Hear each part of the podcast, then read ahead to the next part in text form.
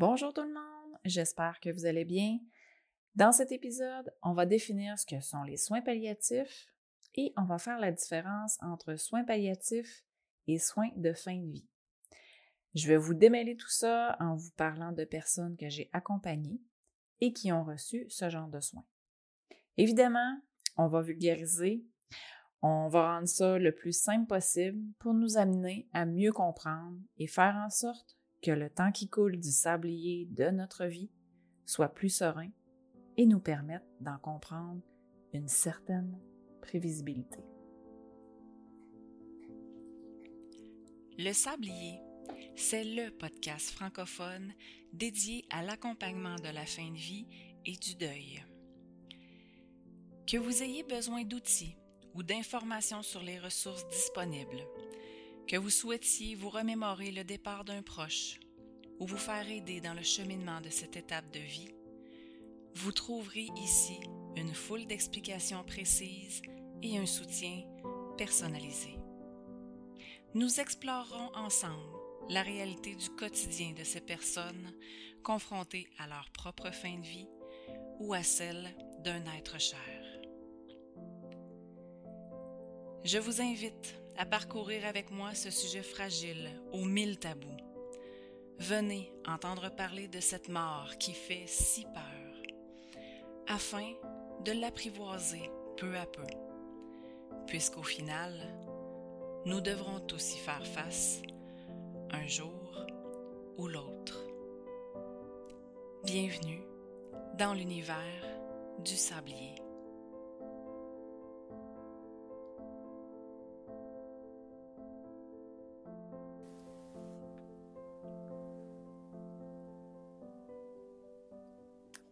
Pour plusieurs personnes, soins palliatifs et soins de fin de vie, ça veut dire la même chose.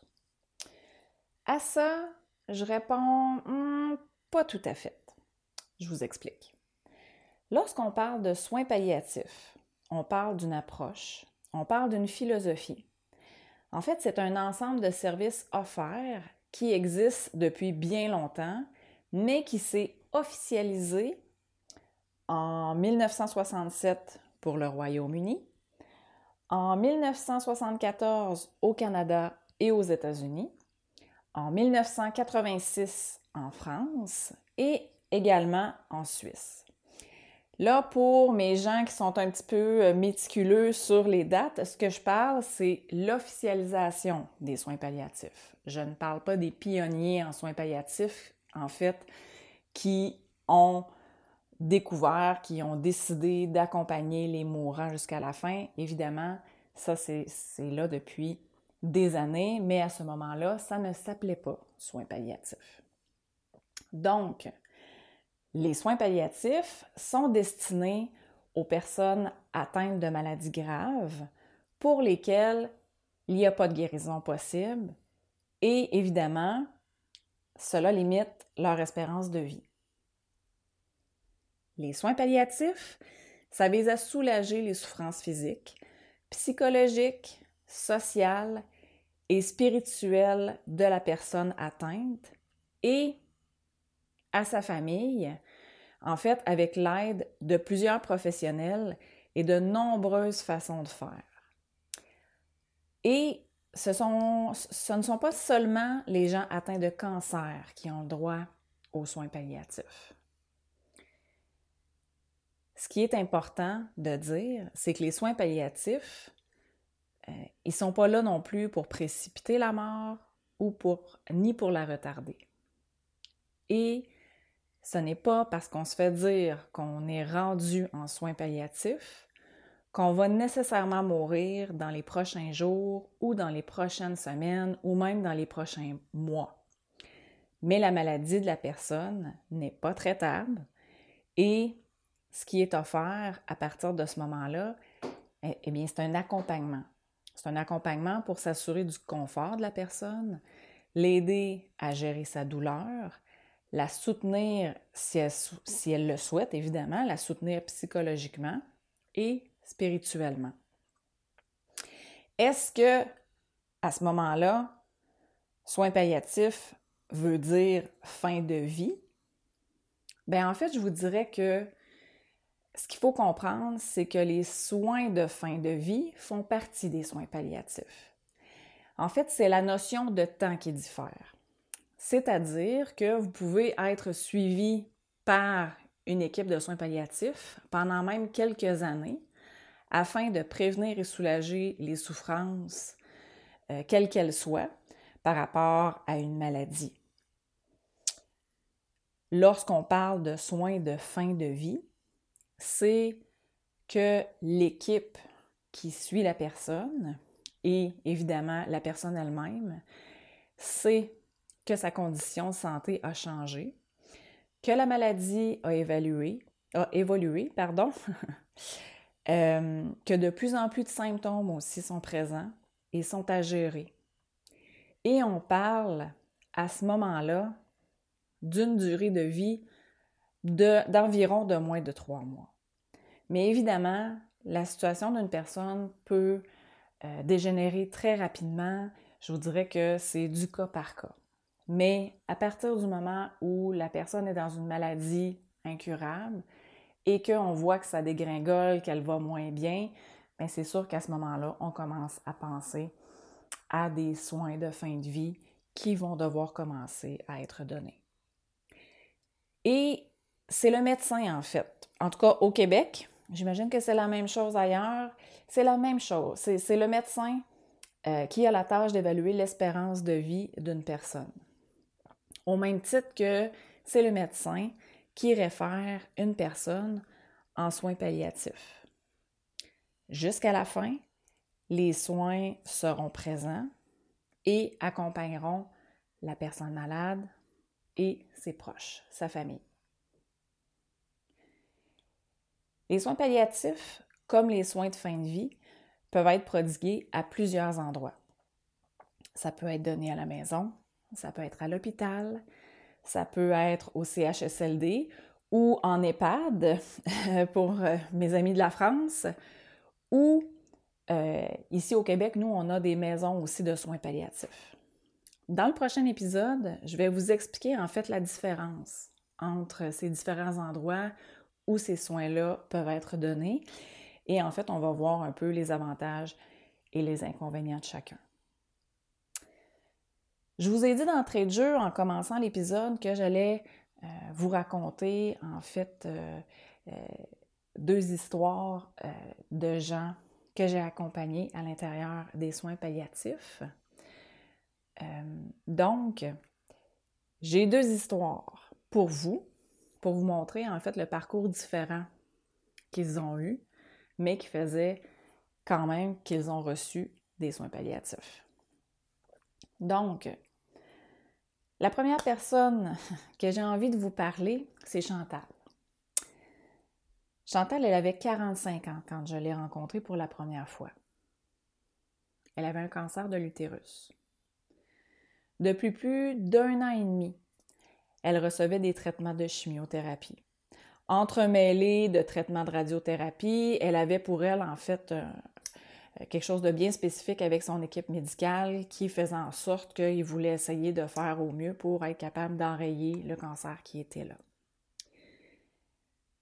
Elle était à fond dans ses traitements, car évidemment, je vous ai dit, hein, je vous ai dit qu'elle avait 45 euh, ans, mais il fallait tout faire pour parvenir euh, à, faire en sorte qu'elle y arrive et que le cancer soit complètement effacé à faire disparaître ce foutu cancer-là.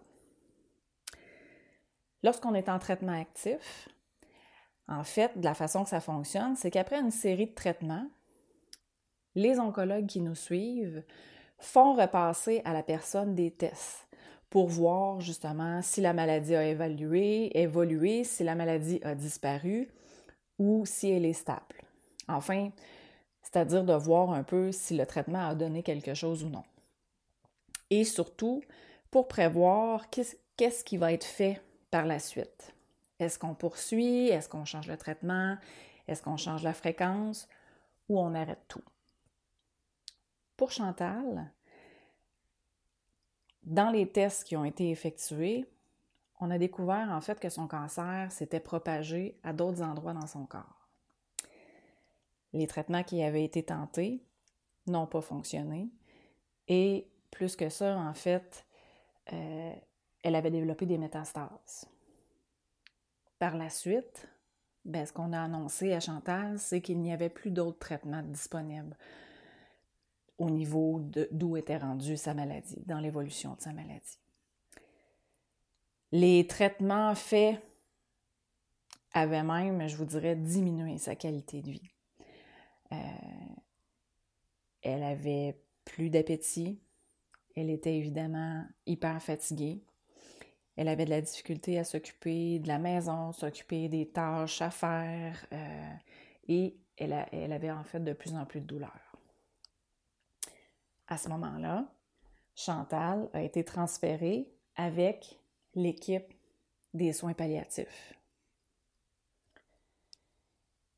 Évidemment, elle a trouvé ça hyper difficile parce que veut, veut pas, ce qu'elle me disait, c'est qu'elle avait l'impression de lâcher la serviette. Mais en même temps, elle était tellement fatiguée euh, et surtout, elle souhaitait en fait profiter du temps qui lui restait sans avoir de traitement, sans avoir à retourner à l'hôpital, sans avoir à, faire des pieds et des mains, demander à son conjoint, demander à sa famille de l'accompagner, parce que ça aussi, c'est des fois pour la personne justement qui, a, qui, est en traitement, c'est des choses qui sont plus difficiles. Euh, et en fait, euh, ce qu'elle souhaitait surtout, c'est d'être soulagée des symptômes qui étaient présents avec des médicaments et ben, finalement de profiter du temps qui lui restait entourée de sa famille. Chantal, elle a vécu six mois après cette décision. Elle est restée à la maison le plus longtemps possible euh, et elle est allée décéder sur l'unité de soins palliatifs de l'hôpital qui la suivait lorsque le moment était venu, lorsque justement à la maison, ce n'était plus possible de rester euh, à la maison et qu'elle avait besoin d'un suivi euh, un petit peu plus poussé par rapport à la gestion de sa douleur. Elle est restée sur l'unité palliative, je vous dirais, cinq jours et elle est décédée. Donc, vous voyez, c'est le premier cheminement, en fait, qu'on peut voir. Mais encore là, comme je vous disais plus tôt, on a parlé euh, que bien souvent, on pense que les soins palliatifs sont offerts seulement aux gens euh, qui ont un cancer. Eh bien, c'est un mythe. Les soins palliatifs sont offerts à toute personne, euh, peu importe la maladie, à partir du moment où ce que justement c'est une maladie où il n'y a plus rien à faire pour essayer de la guérir. Je vous emmène à quelque part d'autre. Je vous emmène vers mon, ma deuxième personne euh, qui a un parcours en fait complètement différent. Euh, je veux vous parler de Madame Blanche. Madame Blanche, quand je l'ai connue, elle avait 91 ans. Et elle, c'était pas le cancer qu'elle avait. Elle avait la maladie d'Alzheimer. Et elle habitait avec sa fille, qui évidemment s'en occupait à tous les jours. Chaque maladie a des stades, c'est-à-dire euh, qu'on va catégoriser en fait les maladies selon leur évolution. Pour la maladie d'Alzheimer, on trouve sept stades. Et Madame Blanche était au stade 6 de la maladie lorsque je l'ai rencontrée. J'avais été demandée, en fait, euh, dans ce domicile-là, parce que sa fille souhaitait avoir du support elle avait besoin de parler sur les difficultés qu'elle rencontrait au quotidien avec sa mère. Et on sait que les proches aidants, ben c'est aussi ce genre de service-là qu'ils ont besoin. Ils ont besoin d'être écoutés, ils ont besoin de se confier et d'être en mesure de se sentir libre de dire un peu que des fois, c'est difficile. Un jour, je suis arrivée à la maison et le médecin venait de passer parce qu'elle avait un médecin à domicile qui se rendait à son chevet. Madame Blanche, elle était au lit. Il n'y avait plus aucune interaction euh, avec personne, ni avec sa fille, ni avec le médecin. Euh, elle ne parlait plus. Euh, et ne bougeait plus non plus. Elle était arrivée au dernier stade de la maladie. Alors à ce moment-là, le médecin qui venait la voir à domicile a référé Madame et sa fille à l'équipe des soins palliatifs à domicile. Sa fille, ce qu'elle souhaitait, c'était de la garder à la maison jusqu'à la fin. Et ben, je vous dirais que c'est arrivé et elle a eu l'aide, en fait, de cette équipe-là qui est allée la voir euh, euh, très, très régulièrement pour être en mesure de s'assurer que tous les soins requis étaient donnés à la maison. Il y avait des infirmières qui y allaient, il y avait justement des préposés euh, aux soins, préposés aux bénéficiaires qui allaient les voir.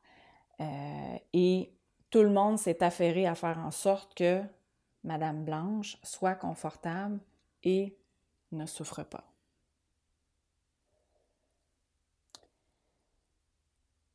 Ben, elle est décédée six mois plus tard, cette dame, chez elle, auprès de sa fille.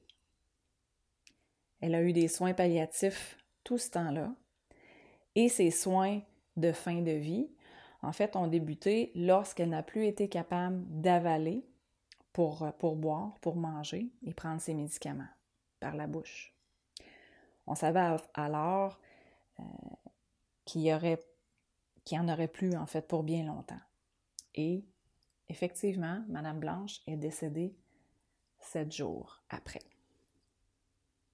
Alors, ben, suite à ces deux exemples-là, je pense que vous pouvez comprendre qu'une personne peut avoir accès aux soins palliatifs bien avant de mourir. Les soins palliatifs sont disponibles pour toutes les personnes ayant une maladie pour laquelle il n'y a pas de guérison possible. L'objectif de ces soins-là, ben, ça vise à offrir la meilleure qualité de vie à la personne malade et aussi à ses proches, en les accompagnant selon leurs besoins et selon leurs désirs. Et je vous dirais que cette dernière phrase, elle est hyper intéressante, très intéressante, car elle remet en fait en perspective que la personne a le droit de choisir ce qu'elle désire pour elle-même et que les autres n'ont pas à le faire pour elle. Et ça nous, ça nous ramène en fait euh, aux droits des usagers du système de santé. Et ces droits-là, je vais les revoir avec vous. J'ai envie d'en discuter euh, parce que euh, je pense que ce n'est pas... La population ne connaît pas nécessairement leurs droits par rapport au système de santé. Et s'il y a certaines choses dont on était au courant, je pense qu'on pourrait se donner le droit, en fait, de faire respecter d'autant plus qu'on souhaite avoir pour notre fin de vie. Évidemment, ben, j'espère vous y retrouver au prochain épisode. Et si vous avez trouvé que le podcast du, sablier pourrait être utile à un de vos proches, ben, je vous invite à le partager. Si vous souhaitez aussi me rejoindre, pour tout commentaire, toute question, tout témoignage, je vous invite à le faire à Caroline à commercial carolinesouci.com. Il va me faire plaisir de vous répondre. Merci d'avoir été là. Au plaisir de vous retrouver dans le prochain épisode.